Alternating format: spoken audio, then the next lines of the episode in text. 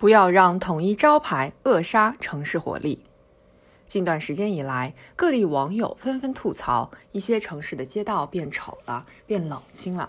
原本各具特色的店铺招牌被拆除，取而代之的是大小、颜色、风格、字体都一模一样的统一招牌。招牌作为挂在商店门前用于指示店铺名字的牌子，实际上是经营者的品牌标识。中国招牌文化源远流长、博大精深，其中还蕴含着丰富的人文故事，是中华文化的重要组成部分。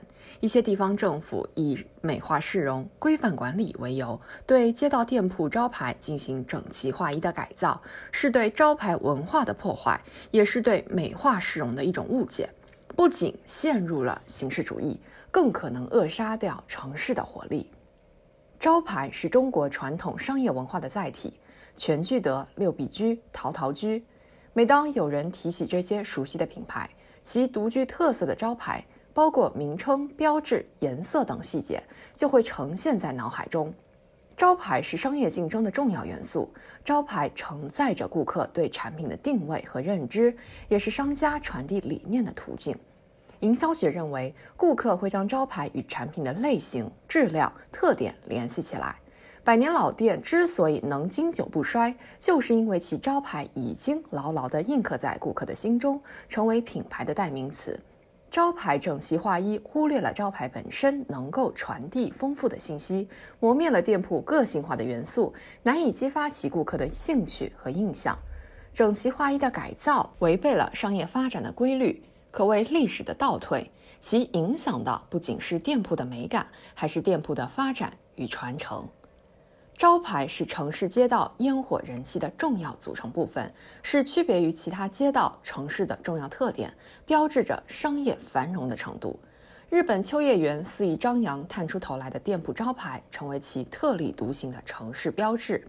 上海南京路、北京王府井、广州北京路，这些国内最具代表性的商业步行街，宽窄高低交错的店铺，五彩缤纷的霓虹灯，营造出浓厚的商业氛围，吸引着千万游客慕名而来。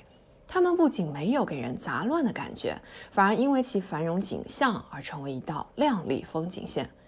没有多种，有简洁之美，有繁华之美。商业街区就应当以繁华为美，若非要将繁华之美改成简洁之美，将造成美的错位，产生不协调的效果。整齐划一非但无法产生美的感受，还消除了街道的繁荣气象，最终失去了烟火人气。招牌管理应当尊重个性，彰显个性。作为城市规划的一部分，店铺招牌的改造无可厚非。但是，改造不等于通过统一服饰来达到整齐的效果，更不等于通过限制商业活动来达到规范规整的目的。城市治理归根到底是要营造良好的生活居住环境，良好的城市发展氛围。直观感受是让居民生活便利，商铺健康经营。事实上，台湾、日本等地都曾进行过店铺门面的改造。他们在翻新门面、装点门面的过程中，充分尊重招牌的个性化设置，不仅让改造后的店铺门面更加干净整洁，物品摆放更加合理，同时也让招牌的呈现更加大放异彩、个性十足。改造后人气更旺了，游客的体验也更好了。招牌的管理不仅要考虑如何改善市容、消除安全隐患，更应理解招牌对呈现城市特色、促进商业繁荣的作用。管理不是要消除个性，而是要通过规范进一步彰显个性。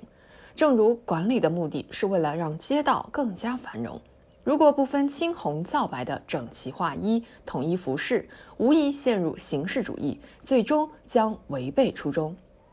招牌的管理看似小事，却考验政府社会治理的水平。拍脑门的决策看似滑稽的背后，实则对城市底蕴的破坏，对商业氛围的破坏。切不可让统一的招牌扼杀了城市的活力。